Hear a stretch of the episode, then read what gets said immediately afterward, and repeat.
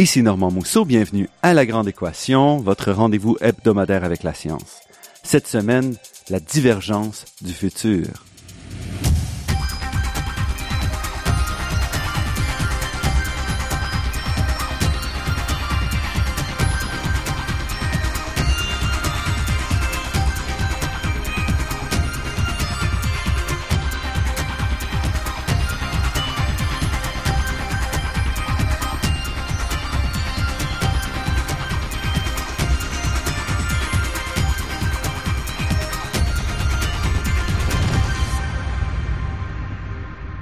Notre société semble se transformer à une vitesse toujours plus grande.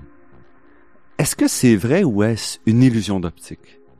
Et là, les opinions divergent. Pour certains observateurs, les changements qu'on observe autour de nous sont relativement superficiels et cachent une stabilité sociale qui n'évolue que très lentement. Pour d'autres, nous vivons aujourd'hui une transformation absolument radicale qui bouleverse même l'espèce humaine et la planète tout entière. Et c'est cette dernière position qui est défendue, entre autres, par notre invité d'aujourd'hui. Observateur aguerri des transformations technologiques qui nous bousculent, artiste et philosophe, Hervé Fischer est vraiment bien connu par ses nombreuses interventions sur la question, des interventions qui ne manquent jamais de faire réagir et qui nous offrent, je un trop rare recul vraiment sur notre réalité. Hervé Fischer a publié de très nombreux livres sur les transformations de l'art, du numérique et de la société en général, et nous le recevons aujourd'hui pour nous parler plus particulièrement d'un de ses derniers ouvrages publiés chez VLB Éditeur en 2014, La divergence du futur. Hervé Fischer, merci d'avoir accepté notre invitation. C'est moi qui vous remercie. Je voudrais commencer d'abord par le titre qui est un petit peu euh, un petit peu intrigant. Donc, qu'est-ce que ça veut dire, la divergence du futur? Oui, euh, le mot important, c'est le mot divergence, parce que nous avons eu dans le passé beaucoup de divergences. Je dirais même que toute l'évolution euh, de l'univers euh, a, comment je pourrais dire, euh, a connu des mutations des transformations euh, parfois euh, radicales. Euh, je parle de, là, je parle de la nature, je parle du système astrophysique, je parle de la vie en général. Et en ce qui concerne l'espèce humaine, ce que je crois qu'on peut dire raisonnablement, c'est que l'espèce humaine s'est développée par mutations successives. C'est-à-dire que je prends le contre-pied de Darwin, après lui avoir naturellement rendu un hommage euh, qu'il mérite absolument, parce qu'il nous a quand même, lui-même d'ailleurs, été un homme de divergence, parce qu'à son époque, euh, l'idéologie dominante en Occident, c'était finalement le créationnisme. C'était la croyance en Dieu, créateur. Euh, je dis pas en sept jours, il y avait déjà évidemment au XIXe siècle des gens qui avaient un petit peu élargi le calendrier, mais quand même, il nous a libérés du créationnisme en proposant l'idée de l'évolution des espèces, de l'origine des espèces, par euh, sélection naturelle et adaptation. Et c'est le mot, c'était déjà donc une divergence considérable d'interprétation. Euh, mais euh, je crois que ce qui est encore plus évident, c'est que euh, les sélections naturelles par adaptation sont en quelque sorte des, des, phénomènes un peu anecdotiques dans l'évolution du vivant en général et de l'espèce humaine en particulier. Et euh, ma proposition théorique, c'est de dire que nous avons connu des transformations, des mutations par saut.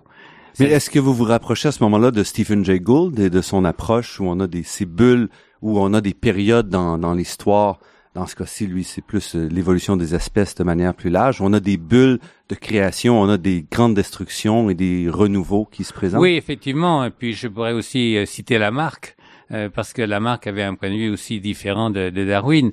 Mais je veux aller plus loin dans ce, sens, dans ce sens-là, en ce sens que ce qui m'intéresse, c'est le moment de rupture.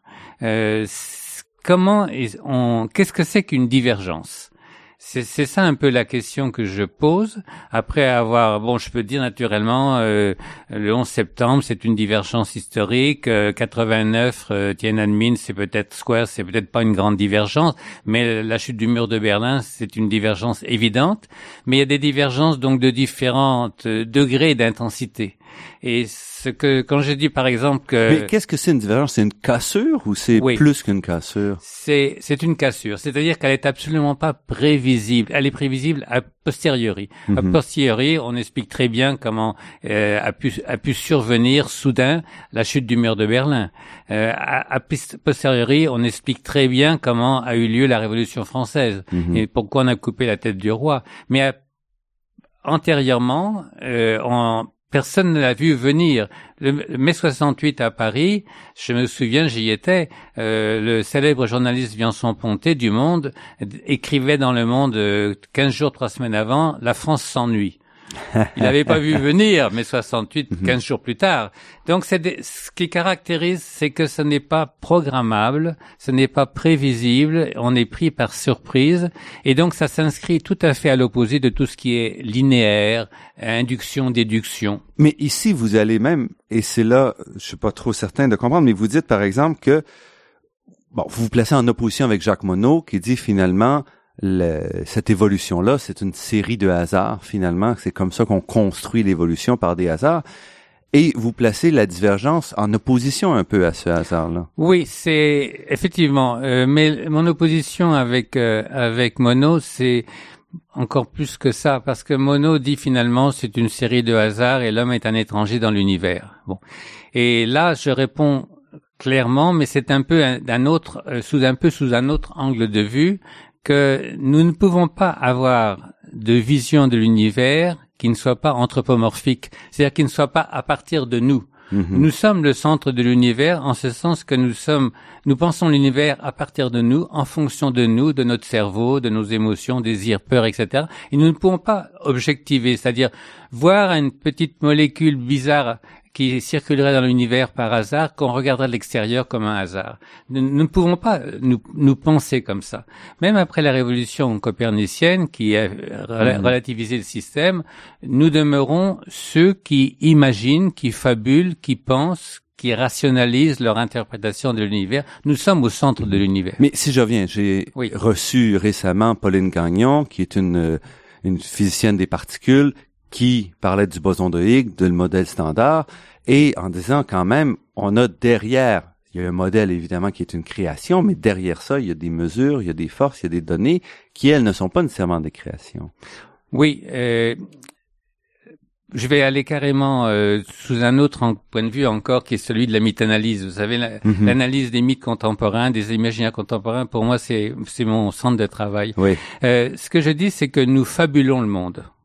Euh, c'est-à-dire que ce que, ce que j'affirme d'une façon provocative, assurément, c'est que même le rationalisme euh, est une interprétation euh, que l'idée que nous pouvons avec la science, avec la mesure, expliquer rationnellement jusqu'à un certain point les phénomènes, c'est vrai, mais c'est du point de vue que nous avons nous, êtres humains, avec avec une avec une méthode de pensée qui n'est pas la pensée magique ou la pensée religieuse, qui est la pensée rationaliste que nous avons fabriquée et nous savons même aujourd'hui dans la science qu'elle ne suffit plus. On parle d'un post-rationalisme en ce sens qu'il faut envisager des complexités, des logique floue. Donc nous sommes obligés même de mettre un petit peu de jeu dans, dans les roulements à du rationalisme pur et dur classique. Alors donc euh, de ce point de vue-là, euh, on va très loin dans une rationalisation. Vous savez, on dit même que une folie, c'est une sorte de rationalisation qui qui déjante parce qu'il a pas plus raisonneur qu'un fou parfois pour expliquer que sa brosse à dents c'est son chien. Alors donc, euh, je, vais, je, vais, je suis très radical dans cette idée que le rationalisme est une façon très humaine de fabuler les interprétations du monde.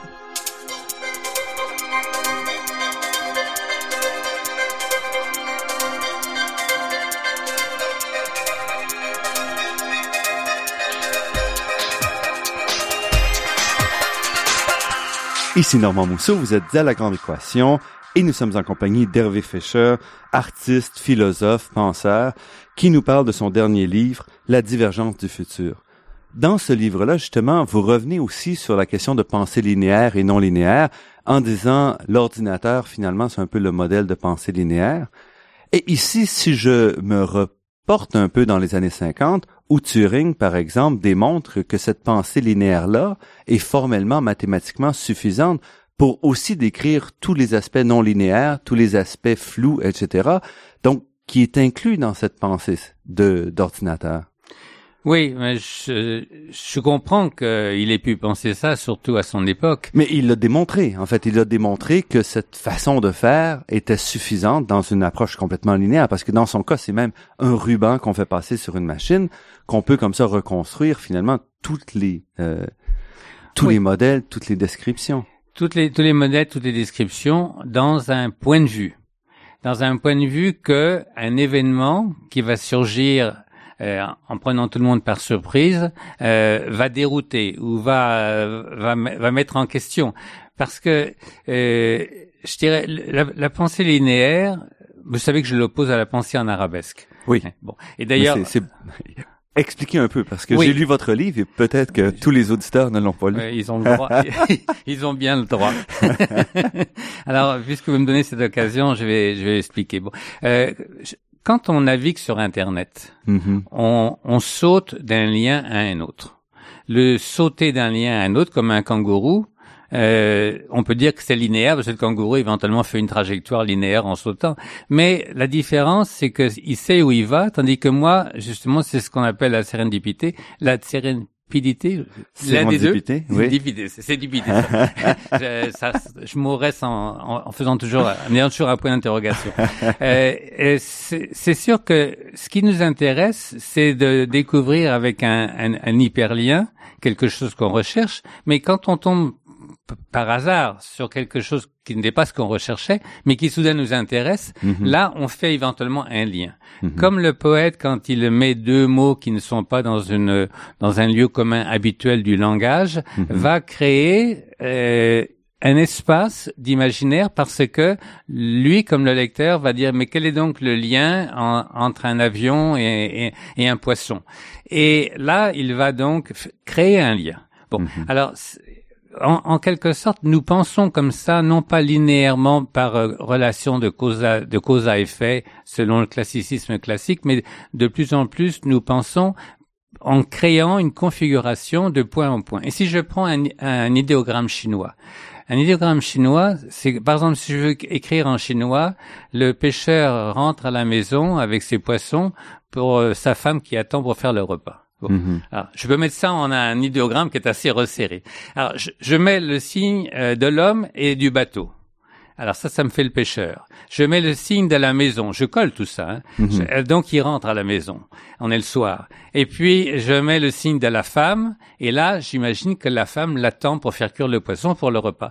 Alors donc là, j'ai une, j'ai une pensée ou un petit récit qui est par configuration euh, en faisant le lien entre ces différents éléments et je reconstitue le sens. Tandis que en, bon en bon linéaire, je vais dire, c'est beaucoup plus long. Le pêcheur rentre de la mer après avoir arrimé son bateau et, avec son seau de poisson et il espère que sa femme l'attend pour préparer le repas, etc.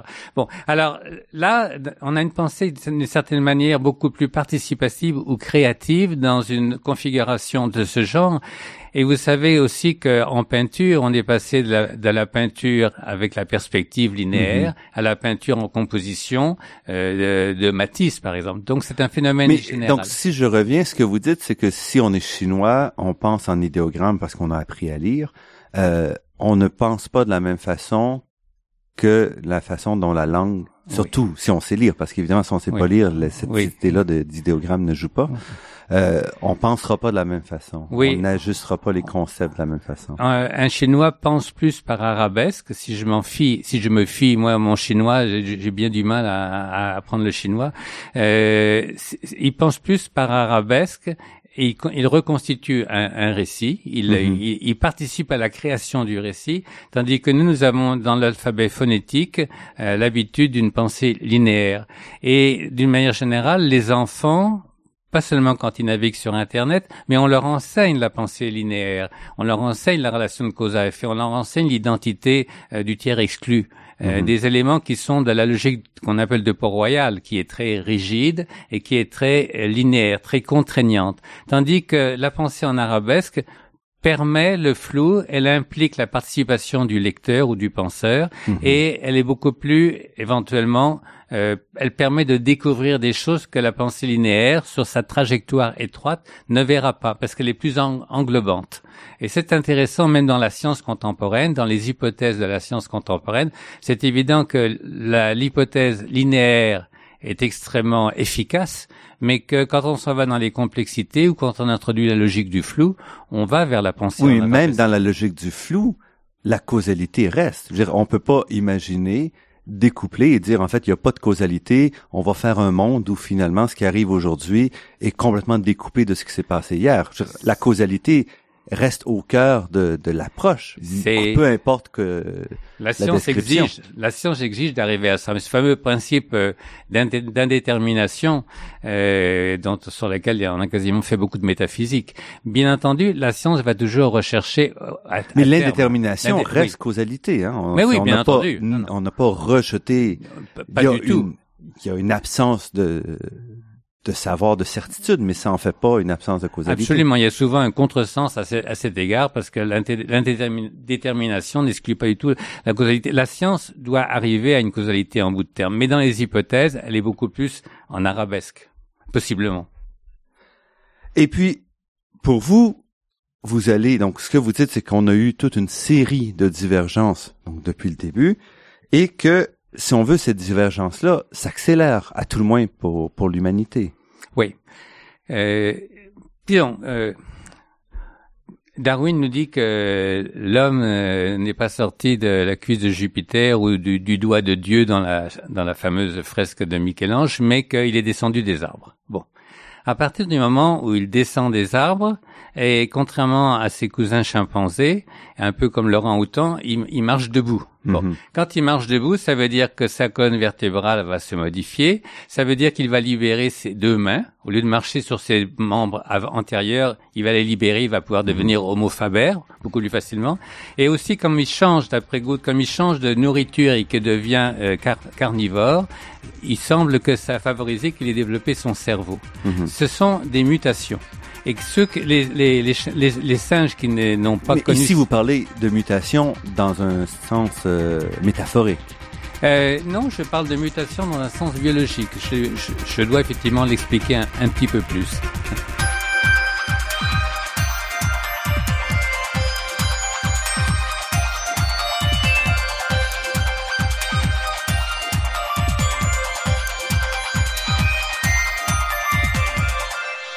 Ici Normand Mousseau, vous êtes à la grande équation sur les ondes de Radio VM et nous sommes en compagnie d'Hervé Fischer qui nous explique la divergence de l'espèce humaine. Donc vous disiez que pour vous la mutation c'est biologique dans les transformations qui amènent euh, le cerveau et non pas simplement une évolution pour vous. Pour moi, c'est beaucoup plus euh, brutal, euh, quand l'homme n'a pas n'a pas mis euh, 2000 ans ou 10 000 ans ou, un millénaire à descendre de l'arbre. Bon, euh, c'est un c'est un projet. Euh, et c'est là le mot de projet est très important. C'est un projet que ce singe là euh, caresse et à un moment il descend il descend de l'arbre, il veut continuer à, à quatre pattes comme comme les autres il se redresse et il fait le projet de pouvoir marcher verticalement. À un moment, c'est Mais ça va prendre plusieurs générations pour y arriver. Possiblement possiblement, ça va s'adapter progressivement, mais il y a quand même un moment où il y a quelques singes qui ont décidé de s'essayer à marcher debout. J'y étais pas, ni vous non plus, donc c'est évident que je fabule. Mais disons, euh, il y a bien un moment où euh, on s'est mis à, à, marcher de, verticalement. Bon. Mhm. euh, et ensuite de ça, je vais aller beaucoup plus loin à cet égard. Je, je crois que nos idées, les idées que nous forgeons, Mhm. euh, peuvent changer notre biologie. Euh, ce que je veux dire, c'est que je, là, pour moi, je suis, un, je suis un penseur matérialiste, donc je ne pense pas que les idées nous, nous viennent de, de, du ciel, euh, ni d'un ni d'un iCloud de, de Microsoft ou, de, ou de, Google.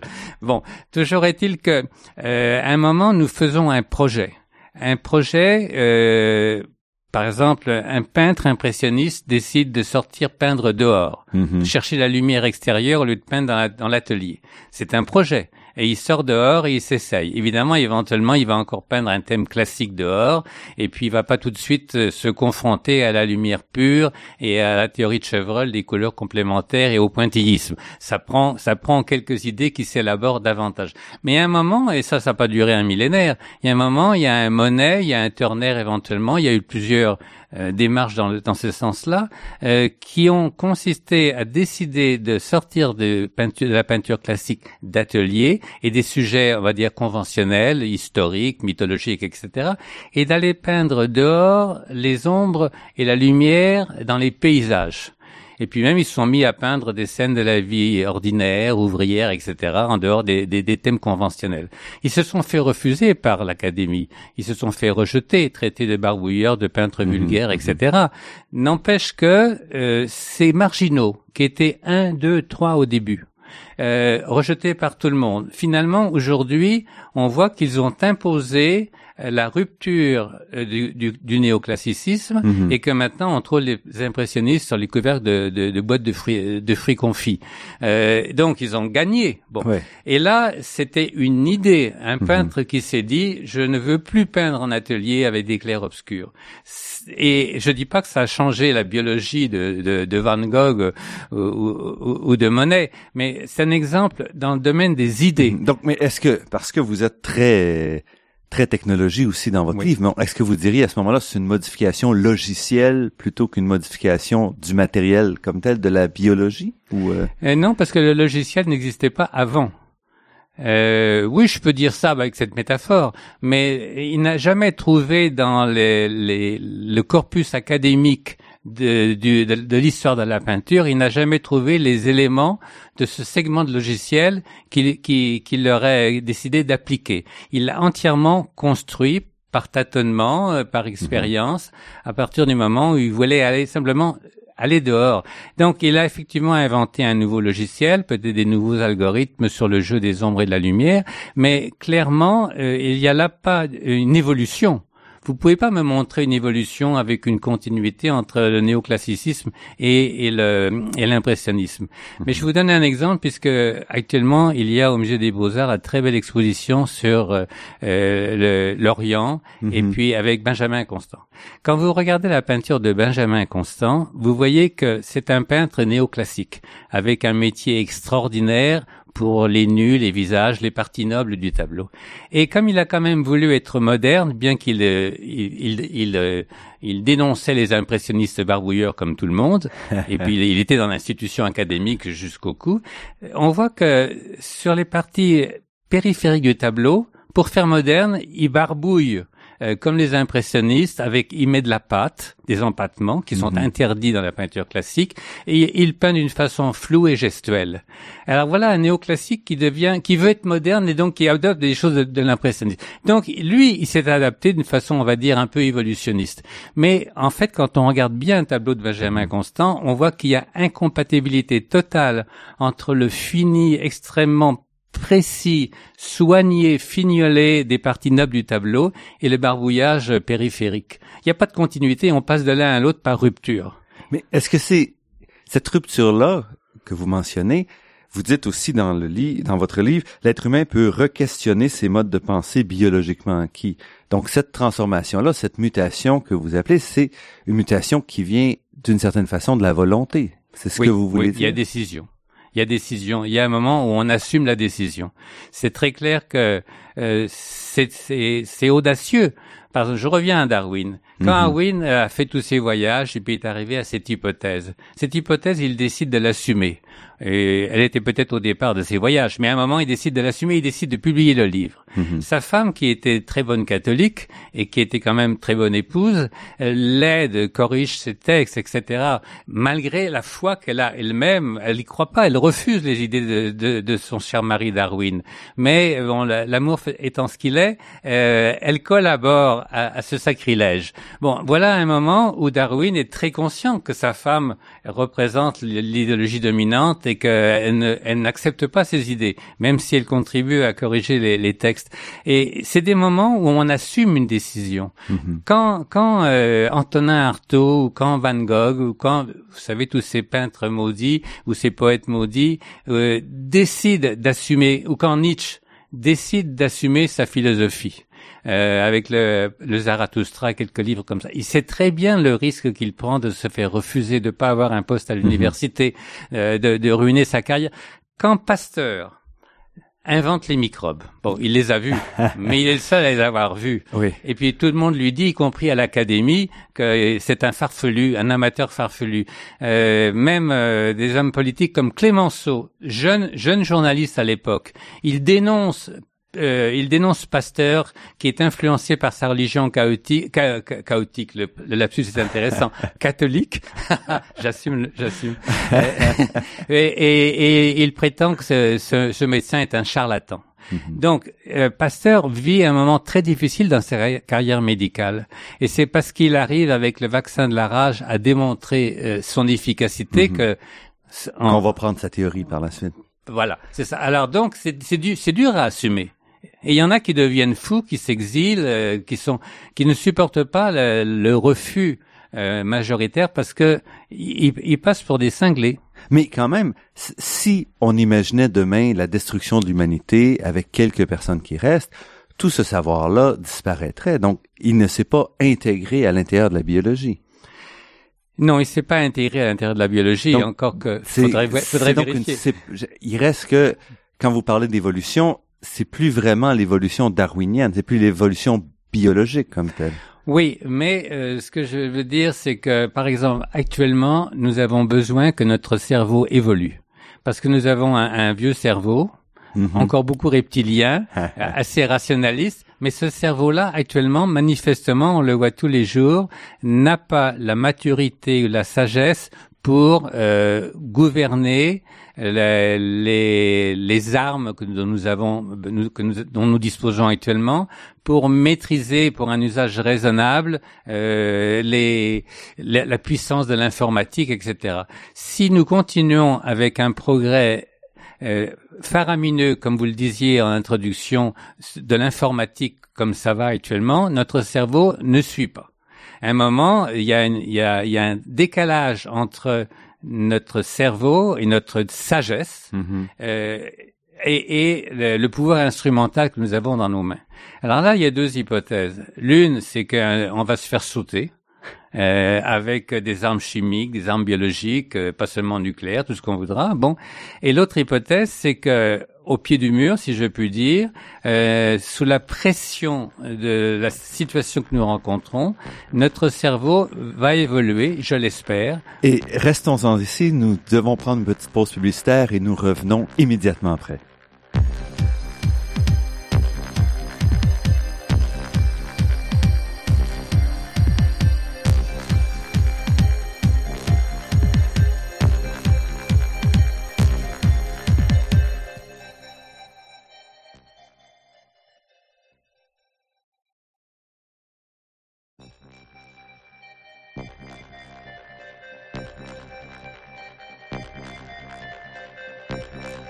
Ici Normand Mousseau, vous êtes à La Grande Équation et nous sommes en compagnie d'Hervé Fischer, auteur de très nombreux livres sur les transformations de l'art, du numérique, de la société, artiste, philosophe et nous le recevons en particulier pour un de ses derniers livres, La divergence du futur, publié aux éditions VLB éditeur en 2014.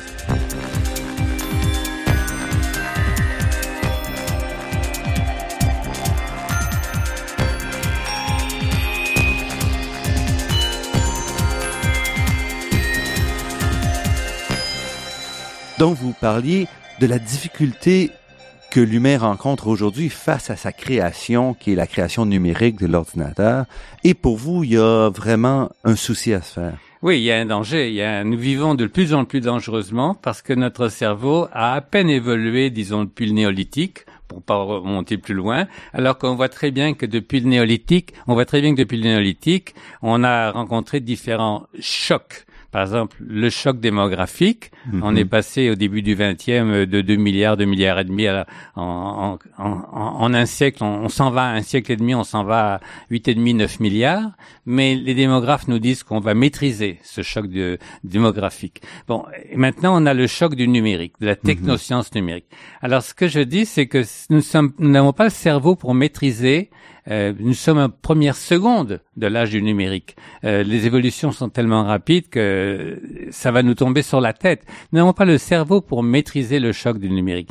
Donc il faut que notre cerveau change. Mais tout d'abord, qu'est-ce que vous voulez dire par on n'a pas la capacité de maîtriser le choc du numérique? Quel choc vous fait peur? Ben, Ce que je veux dire, c'est que à partir du moment où, avec le numérique, on peut manipuler la vie, on peut manipuler euh, euh, nos gènes, notre ADN. Donc, numérique, vous incluez toute la technologie. la, la technoscience est, entièrement numérique. Aujourd'hui, la technoscience est sans ordinateur, sans électricité sans doute, mais sans ordinateur, euh, les scientifiques d'aujourd'hui ne peuvent plus faire grand-chose. Bon, les, les, les objets, les objets scientifiques d'aujourd'hui, ce sont des fichiers numériques que ce soit l'infiniment lointain, les corps célestes, ou l'infiniment petit euh, de notre ADN. Euh, Mais c'est pas très différent des cahiers de laboratoire. Il n'y a, pas de différence fondamentale entre noter le chiffre dans un cahier de laboratoire et le ah, taper sur ordinateur. Il y a une différence considérable parce que aujourd'hui nous nous modélisons des corps célestes, nous modélisons des molécules. Là, c'est pas l'observation et la mesure. Non, mais on le faisait il y a 100 ans. On s'assoyait, on calculait les orbites des planètes et on calculait où ils sont et c'était la même chose. On faisait du calcul, mais mais quand oui, quand Einstein dit quand il développe la théorie de la relativité, quand il dit quand il affirme que la, la nature va être le rayon lumineux va être modifié dans sa trajectoire par la présence d'une planète et qu'il en déduit qu'il y a une planète à tel endroit et mhm. réciproquement, il fait une hypothèse effectivement qui aurait pu ne jamais être vérifié et qui l'a été, ça a fait son succès. Mais quand aujourd'hui on, on, on, modélise des, des, des molécules qui n'existent pas, mhm. Par exemple, on, on, réduit une molécule à un minimum, une boîte à outils minimale pour pouvoir travailler dessus numériquement, pour la soumettre à une, autre molécule pour voir un effet mhm. chimique, mhm. pharmaceutique, etc. On s'en va dans la manipulation modélisée euh, de, de, de, de, la vie à, à l'extrême et on peut faire des hypothèses, on peut faire des chimères. Vous savez bien que euh, on, on, accuse bien des laboratoires euh, de, de, développer des chimères, y compris mhm, en mhm. Californie. Euh, des choses qui sont éventuellement dangereuses et sur lesquelles on développe une bioéthique, par exemple, justement mhm, pour, mhm. pour essayer de, de gérer ça. Aujourd'hui, la science est moins une science d'observation que d'hypothèse par modélisation, avec toujours la, la, la, fameuse loi euh, de Smith de la vérification et de l'efficacité. La mhm. vérité, la vérité, elle est établie par l'efficacité. L'efficacité faisant constat euh, de vérité. Bon, alors c'est clair qu'on est toujours borderline euh, euh, sur la frontière de, de, de l'imaginaire, du chimérique et de ce qu'on peut vérifier, mais non pas observer. On n'est pas parti de l'observation, on vérifie sur le sur l'écran et on vérifie sur l'écran des choses qui ont été développées avec des algorithmes, c'est-à-dire euh, pas par observation, un algorithme c'est une programmation. Et puis on affiche des, on affiche en fausse couleur sur l'écran euh, ces fichiers. On leur, on, leur, on leur donne une visibilité qui est les nanotechnologies, par exemple. Mhm. Jamais personne n'a vu euh, euh, à l'échelle des nanométriques, euh, c'est... Mais on les voit en fait. On a des microscopes à force atomique entre autres. On a même maintenant des microscopes optiques. C'est le prix Nobel de cette année entre autres qui permet de voir ça directement. On voit la trace on voit la trace. On voit la modification qui a été exercée par le passage d'une nano euh, nano-élément, je peux pas dire nanomolécule, hein, ni un nanoatome. Bon, euh, on voit on voit la trace dont on déduit euh, les nano euh, au niveau de la de la des nanotechnologies, l'hypothèse se vérifie par le fantôme ou la trace supposée, par exemple, des, des molécules qui ont été traversées. Mais personne, non, ce que j'ai lu, moi, c'est que personne n'a jamais vu autre chose que des traces dont on déduit qu'elles existent. Et puis quand on met des nanotechnologies dans les crèmes de beauté et dans la peinture, mhm. euh, ça me fait un peu penser à, enfin c'est de l'argument publicitaire euh, euh complètement chimérique. et, et éventuellement dangereuses. Ça me fait penser à cette fameuse comment s'appelait donc cette, cette femme magnifique euh, de l'histoire de France qui mettait de la poudre d'or euh, dans, dans, dans, sa soupe pour avoir le visage rayonnant? Ah, elle est bien connue, son nom m'échappe. En tout cas, euh, c'est à peu près de la poudre de perlimpinpin. Bon, mhm. pour moi, les nanotechnologies aujourd'hui, c'est une fabulation. Et ce que vous dites, c'est à travers ça, donc pour les nanotechnologies, mais en même temps, le, le numérique modifie l'humain. Oui.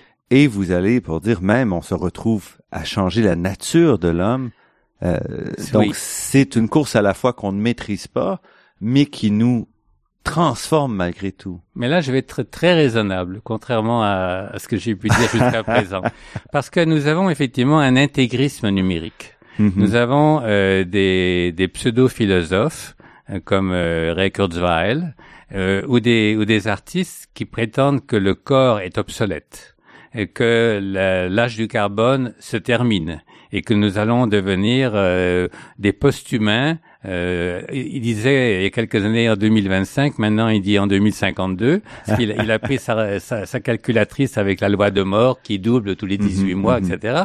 Mais donc voilà des gens qui croient tellement qui fabulent tellement sur le pouvoir du numérique qu'ils en ont déduit que euh, on va on va abandonner la nature du, du vieux carbone et passer au silicium sans se rendre compte que le silicium est aussi vulgaire que le carbone. Il y a même plus de silicium que de carbone dans la nature, mais ça, ça les dérange pas. Pour eux, c'est vraiment le progrès. Et, et un quelqu'un comme Stellark, c'est souvent des Américains ou des Australiens qui ont ce genre de point de vue, qui ont manqué euh, beaucoup de formations philosophiques, disons européennes. Bon. euh, ces nouveaux penseurs, on va les appeler comme ça. Mhm. Bon, euh, quand ils nous disent qu'il y a certainement une meilleure solution pour l'être humain que un, un, cerveau de je sais plus combien de centimètres cubes que nous avons, et puis euh, deux yeux alors qu'on pourrait en avoir trois ou quatre, et des choses comme ça, que euh, maintenant l'interface n'est plus entre l'homme et la femme, mais entre l'homme et la machine, et mhm. que nous allons devenir, et ce sera un grand progrès, beaucoup plus sage, c'est ce que j'espérais tout à l'heure, mais en devenant des ordinateurs, euh, là là je bloque je bloque parce que ça c'est pas une divergence, c'est un, c'est une, une, utopie euh, cauchemardesque et ils sont juste en train d'appliquer la loi de mort en la prolongeant sur 25 ans avec des paramètres euh, euh, fabulatoires. Mais on commence quand même à implanter, à mettre des électrodes qui permettent de donner accès par d'autres moyens directement au cerveau, accès au reste du monde, ou parfois à la, la simulation et Absolument. tout, donc à, la, Absolument. Euh, même il y a, y, a, y a, un Britannique qui se met des puces, euh, qui se greffe des puces euh, sous la peau et maintenant près du cerveau et qui, qui pense comme ça, puce qui est en, en lien Bluetooth avec l'ordinateur et donc il s'approche de la porte et la porte s'ouvre. Porte ouvre-toi. mais ça, ça reste simplement extérieur à ce moment-là. Ça reste extérieur. Mais même quand il propose à sa femme qui accepte d'en avoir une aussi pour, pour vivre une vie conjugale intelligente. non, je veux dire, c'est mhm. normal. Nous sommes dans des fabulations avec le numérique. Hein. Mais vous venez quand même, vous avez quand même, vous parlez de l'homme réseau quand même dans votre livre. Oui, absolument. On, absolument. se tranche et on s'ouvre aussi. Absolument. Et là, c'est, vous me permettez de parler d'une chose à laquelle je tiens beaucoup. Euh, on parle beaucoup de la réalité augmentée c'est-à-dire avec un, téléphone intelligent, la possibilité, quand on regarde un tableau dans un musée ou un magasin ou un restaurant dans la rue, d'avoir des hyperliens qui vous donnent tout de suite des informations sur la date de naissance du peintre ou sur le, sur le prix de, de tel ou tel plat au restaurant et ou sur un, site qui vous donne euh, des éléments euh, historiques, écologiques, etc. La réalité augmentée a énormément d'applications et c'est vraiment très intéressant. Mais pour moi, quelque chose de beaucoup plus intéressant, intéressant, c'est la conscience augmentée. Et par le même processus, aujourd'hui, nous avons, grâce aux médias électroniques, à tous les hyperliens, nous avons aujourd'hui accès quasiment en temps réel à tellement d'informations sur tout ce qui se passe sur le monde entier, euh, un massacre au musée du Bardo à Tunis, euh, une épidémie d'Ebola, euh, euh n'importe quelle catastrophe, euh, événement majeur, nous le savons quasiment en temps réel.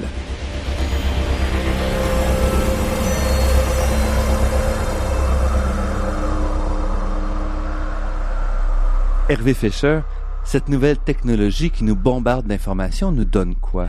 Ça nous donne une, en temps réel une conscience augmentée. C'est-à-dire que nous savons beaucoup plus, non pas ce qui se passe au bout de la rue du village ou ce qui se passe euh, dans la région, mais nous savons ce qui se passe dans le pôle Nord, dans le pôle Sud, en Afghanistan, euh, partout dans le monde, euh, tous les événements. Et par exemple, on pourrait plus dire aujourd'hui, moi les camps de concentration, je savais pas. Mhm. Dès qu'il y a quelque part un, homme qui est flagellé, une femme qui est lapidée, euh, une catastrophe euh, naturelle, nous le savons. Et ça crée chez nous un sentiment de conscience planétaire grâce au numérique. Mhm. Et cette conscience planétaire développe chez nous je le crois, peut-être que je suis un optimiste, je suis un optimiste, développe chez nous un sentiment d'indignation ou de responsabilité, de solidarité mhm. pour envoyer de l'argent, pour faire quelque chose pour les gens qui sont dans cette situation euh, de catastrophe. Ça développe chez nous une éthique planétaire. Et je crois beaucoup à l'éthique planétaire. Et le paradoxe, c'est que c'est une technologie mhm. numérique basé sur un code binaire, peut pas être plus réducteur, plus trivial, qui développe chez nous une éthique planétaire, une morale, une conscience de responsabilité morale. Alors c'est un peu un paradoxe, comme disait McLuhan, euh, la technologie ça change nos idées. Et voilà un exemple très très précis où la technologie, qui l'aurait cru, euh, crée paradoxalement des idées et une conscience, une responsabilité, et qui fait que ça va nous aider à changer notre cerveau, comme je disais tout à l'heure. Est-ce que ça revient pas c'est pas un peu circulaire parce que si on regarde Facebook par exemple, Facebook permet de ramener de toute cette immensité d'informations pour chacun de filtrer un certain nombre d'informations qui elles seront reprises par un grand grand nombre de personnes. Donc on va on revient un peu à ce qu'on avait il y a 40 ans ou 50 ans quand tout le monde écoutait les mêmes émissions le soir et avait donc un point de repère pour discuter on revient avec une nouvelle façon de trier l'information, mais dont le rôle est exactement le même qu'avec les, anciennes façons de faire. Non. Non? Euh, au début de la télévision, euh, on, allait euh, se mettre à, l'heure du, grand journal devant mhm. l'écran en famille, tout le monde à la même heure. Et on avait la messe. Bon. Et du temps du général de Gaulle, euh, moi, j'étais gaulliste, mais c'est pas ça que je vraiment j'approuvais. Au temps du général de Gaulle, euh, il y avait un ministre qui allait régulièrement vérifier ce qui était dit au journal, au, journal, au grand journal. Bon. Et donc, c'était une grande messe avec, avec euh, le curé ou le pape qui, qui disait exactement ce qu'il fallait dire, ce qu'il fallait pas dire, dans une certaine mesure. Aujourd'hui, c'est impensable. Euh, on s'informe d'une manière extrêmement euh, extensive par toutes mhm. sortes de médias. Naturellement, il y a encore une circularité. Il y a encore des agences de presse euh, de nouvelles et mhm. qui sont reprises à droite à gauche. Quand on circule dans les journaux, on trouve un peu les mêmes nouvelles. Mais il y a aussi le fait que les nouvelles changent tout le temps il y a une accélération du rythme de l'événement, de l'événementiel, qui fait un clou chasse l'autre. Mhm. Et ce qui fait que les, les, on n'est pas pris, on n'est pas pris par une sorte de monumentalité de la nouvelle partagée par tout le monde. Et en revanche, on a une extension de la nouvelle pour toutes sortes d'événements, même marginaux, des éléments qui sont complètement marginaux, qui se passent euh, euh, dans une population indigène en Bolivie ou, mhm. ou en Afrique il y a vraiment actuellement, euh, naturellement, toujours l'industrie de la nouvelle, des médias, le tube, euh, euh, le produit commercial, toute la mhm. critique qu'on peut en faire de cette industrie de la nouvelle. Bon, mais il y a une, une pluralité, une multiplicité, en tout cas pour nous. Je suis pas sûr qu'aux États-Unis il y ait beaucoup de pluralité de l'information comme on a par exemple ici ou en Europe. mais l'accès est là. Mais l'accès est là, et puis les nouvelles générations ne vont plus regarder la télévision, de moins en moins. Ils vont sur Internet. Là aussi, ils, trouvent ce qu'ils cherchent. Mhm. Mais de temps en temps, ils, trouvent des choses qu'ils cherchaient pas, et ça les intéresse. C'est justement l'idée de la sérendipité, c'est qu'on on trouve ce qu'on cherche pas. Alors ça, c'est tout à fait un changement de, d'écosystème de l'information. Et pour moi, c'est fondamental aujourd'hui que notre cerveau apprend à recevoir, à gérer euh, cette multitude d'idées d'informations et à, les gérer pour éventuellement développer justement un sentiment de solidarité. Au niveau du cerveau, on est avec des réseaux synaptiques. Ces réseaux synaptiques se sont formés euh, dès le début de la vie, progressivement. C'est très plastique. Mhm. Euh, et puis, on sait très bien qu'éventuellement, les fonctions des zones du cerveau peuvent se modifier. Aujourd'hui, on sait que le cerveau est, est, est, très plastique, se régénère, se transforme. Et continue d'évoluer. Et continue et de changer dans, sur la vie aussi. Exactement. Alors qu'on croyait le contraire euh, il, y a, il, y a, encore quelques années. Mhm. Donc, il y a cette plasticité du cerveau, cette augmentation des réseaux synaptiques, comme on a une augmentation des, des réseaux numériques. Mhm. euh, c'est une transformation biologique, en ce sens que les, les synapses sont là, bien sûr, mais ils s'activent, ils, ils, se, ils se connectent mm-hmm. et, et ils nous donnent un mode de connaissance avec la pensée en arabesque, beaucoup plus développée qu'avant, qui est beaucoup plus large et englobante que la pensée numérique à causalité linéaire unidirectionnelle, et puis il est capable de, euh, de synthétiser des informations beaucoup plus diverses. Mhm. Et là, ça, c'est un élément de transformation du cerveau sur lequel je compte beaucoup pour relever le défi du pouvoir instrumental euh, technoscientifique euh, extraponentiel que nous rencontrons. Donc, vous restez optimiste. Ah, je suis fondamentalement optimiste. Ça sert à rien d'être pessimiste. euh, moi, je suis pas fataliste. Ça, c'est encore une autre chose c'est on est fondamentalement. Mais surtout, si vous avez une théorie de la divergence, vous pouvez par définition pas être pessimiste. Vous avez tout dit. Effectivement, je crois beaucoup euh, que la divergence peut être excellente ou peut être épouvantable. C'est clair qu'il y a des divergences cauchemardesques. C'est clair qu'il y a des divergences bénéfiques. Il y a des divergences toxiques et des divergences bénéfiques.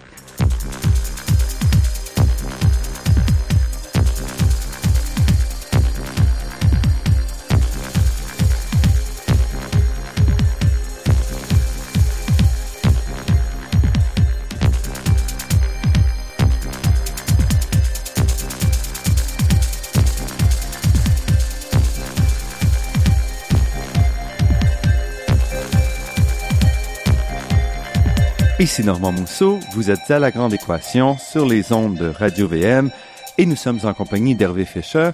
Hervé Fischer, votre carrière elle-même, c'est une série de divergences quand on regarde un peu ce que vous avez fait?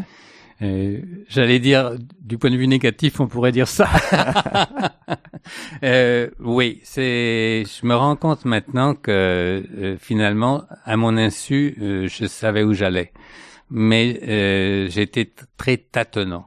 Euh, absolument. Parce que vous avez commencé, vous êtes artiste, vous avez fait de la philosophie politique, vous avez fait de la sociologie, euh, de la couleur. Donc là, on parlait un retour à l'artiste. Puis ensuite, vous vous êtes intéressé de façon très étroite à la relation finalement entre l'art et la technologie. Je, pourrais dire que j'ai eu un itinéraire en arabesque. C'est peut-être je prêche ma paroisse, mais euh, la raison c'est que euh, je suis arrivé à l'âge d'étudier la philosophie euh, où la philosophie française, je vivais à, l'époque à mhm, Paris, j'étais à mhm. Normal Sup, la philosophie française, je la trouvais détestable.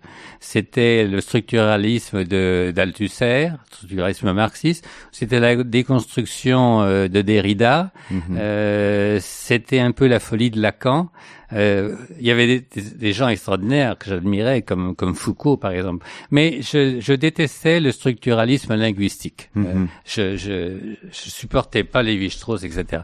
Donc je ne pouvais guère faire carrière en philosophie, bien que c'était vraiment ma passion. Mais vous êtes tourné vers Spinoza, qui est quand même quelqu'un relativement linéaire, non? Linéaire, de présentation mathématique, mais pour cacher le fond de sa pensée. Parce que derrière l'apparat mathématique et de logique et d'axiome de postulat, etc., il y a quelqu'un qui nous dit je suis matérialiste. Dieu, c'est les choses, c'est la mhm, nature, c'est la mhm. matière. Euh, et donc il avait des bonnes raisons de, cacher son jeu. Mais voilà, voilà un homme qui était d'éducation juive extrêmement euh, classique, mais qui a connu successivement des ruptures avec euh, son milieu juif de, euh, hollandais et puis qui a ensuite senti que pour développer sa divergence matérialiste, il fallait se cacher. Euh, il a été très très attentif à ce que soit publié après sa mort, etc. Oui, ça m'a ça m'a ça m'a beaucoup beaucoup passionné, mais c'est parce que j'étais moi-même intuitivement matérialiste que je je, je, je, m'intéressais à ce mhm. philosophe-là. Mais en fait, pendant un temps, il y a eu mai 68. Donc, en mai 68, un philosophe à Paris qui a, qui a 20 ans, et forcément, il devient sociologue. je, je, je, lisais avec passion euh, Guy Debord, les situationnistes, mhm. et pour moi, l'imagination au pouvoir, c'était vraiment quelque chose qui m'intéressait énormément. Ensuite de ça, euh, j'ai pas mal enseigné pas mal d'années euh, à, à l'université, puis je m'en suis euh, fatigué par la raison suivante, c'est que, vous le savez bien, un, un prof d'université, euh, il, a, il éprouve un sentiment de responsabilité par rapport à ses, ses étudiants. Euh, extrêmement, c'est très exigeant. On, on, est avec des, des, adolescents, des jeunes qui ont des difficultés. On ne peut pas ne pas s'engager pour les aider. Et on, on, se sent mal de ne pas le faire. Mm-hmm. Et ça, ça me prenait tout mon temps et j'avais j'avais l'envie de faire d'autres expériences. Et donc euh, l'art qui était ma deuxième passion ou ma première passion, c'était la même passion que la philosophie, je m'en suis rendu compte après coup, euh, m'appelait. Et donc, euh, j'ai inventé l'art sociologique. Mhm. Oui, j'étais encore assez sciences humaines. Hein. L'art sociologique, euh, en, en 70, c'était le lendemain de mai 68, c'était quelque chose qui m'intéressait beaucoup comme sociologue. Puisqu'il existe la sociologie de l'art, on doit pouvoir faire un art sociologique. Mhm. Mhm. Et puis ça, ça m'a mené à travers le monde, ça m'a mené dans énormément d'expériences, de terrain, d'événements, de, de, de, difficultés, parce que j'ai parfois travaillé dans des dictatures. C'était l'art comme transformation de la société ou l'art? Comme questionnement du rapport art-société. Mhm. avec l'idée effectivement que euh, on veut le changer. Mais j'avais mon point de vue à l'époque était plus timide, c'est-à-dire que je parlais d'une sociologie interrogative poser les questions, mais ne mhm. pas donner les réponses, ne pas imposer des réponses. Ce qui est très frustrant pour un physicien qui parle un sociologue. je vous comprends, je vous comprends très bien. Et moi-même, je suis, j'ai du mal à rester à une position interrogative parce que j'ai de plus en plus le sentiment d'avoir construit une sorte de, de maison théorique mhm. dont je suis en train de mettre la toiture et, et, et les cheminées euh, avant, avant de finir ma vie. Et donc, j'ai, j'ai l'impression là, maintenant d'avoir d'avoir une façon de voir euh, la vie, l'univers, la société avec une certaine cohérence et de, construire. Une, mm -hmm. plus, je construis. Mhm, euh, mhm. la mythanalyse, etc. Alors effectivement, c'est l'évolution, l'évolution avec la vie.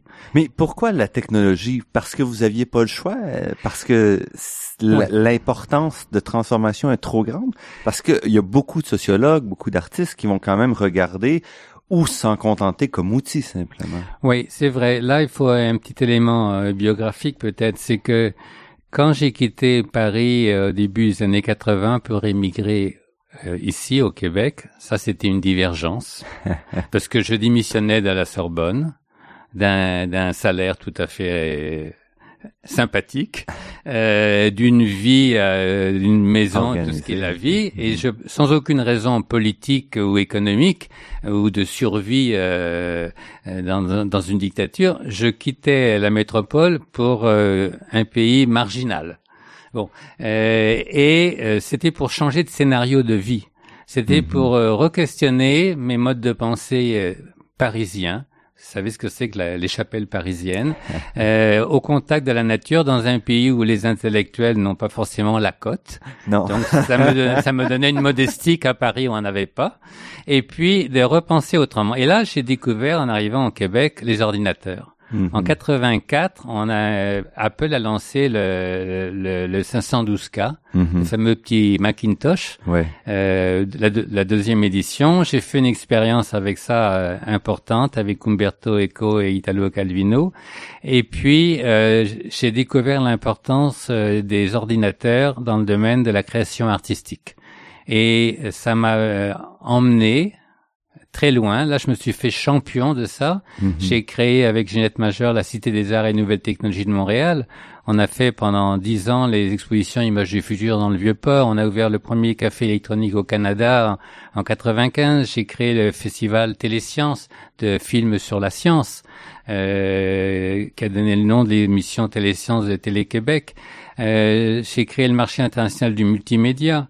Euh, j'ai eu un premier prix euh, en, en, en, vidéo numérique euh, du National Computer Graphic Association des États-Unis, je me suis embarqué à fond dans le numérique. Mm-hmm. Et ça, pour moi, j'ai senti qu'il y avait une divergence et qu'il fallait l'explorer.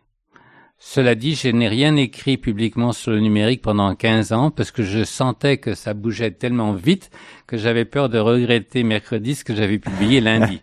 Et j'ai été, j'ai eu la sagesse de ne rien publier pendant 15 ans.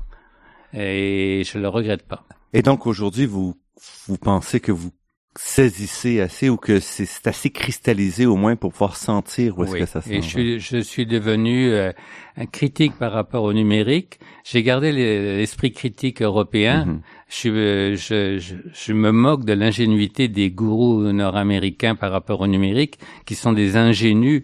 Euh, bon, mais ça leur réussit, ça leur réussit très bien. Naturellement, ils font des, des, des grosses ventes de livres, mais euh, en même temps, par rapport aux, aux, philosophes européens, je suis fasciné par le numérique, euh, et je, je crois vraiment que c'est une immense divergence de notre époque qu'on n'a pas vu venir non plus. N'oubliez pas que quelqu'un comme euh, Bill Gates nous, mhm. nous, disait il y a pas longtemps, les ordinateurs individuels, ça n'existera jamais.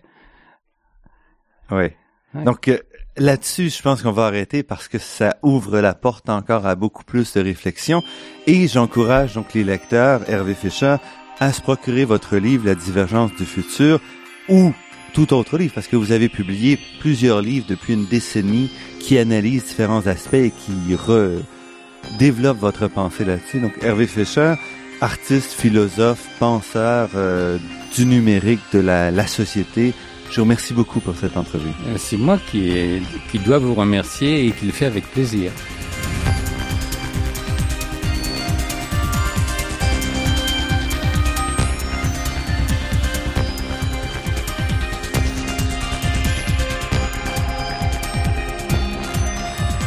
Je remercie Daniel Fortin à la technique et pour la création des thèmes musicaux entendus à l'émission, Marc-André Miron, site Internet, et Ginette Beaulieu, productrice déléguée.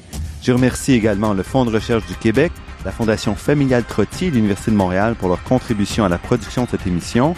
Vous pourrez réentendre cette émission et toutes les autres en vous rendant sur le site Internet de La Grande Équation. L'émission est également disponible sur la page Université de Montréal de iTunes U. Ici Normand Mousseau, au nom de toute l'équipe, je vous dis à la semaine prochaine et d'ici là, restez à l'écoute de Radio VM pour découvrir votre monde sous toutes ses facettes.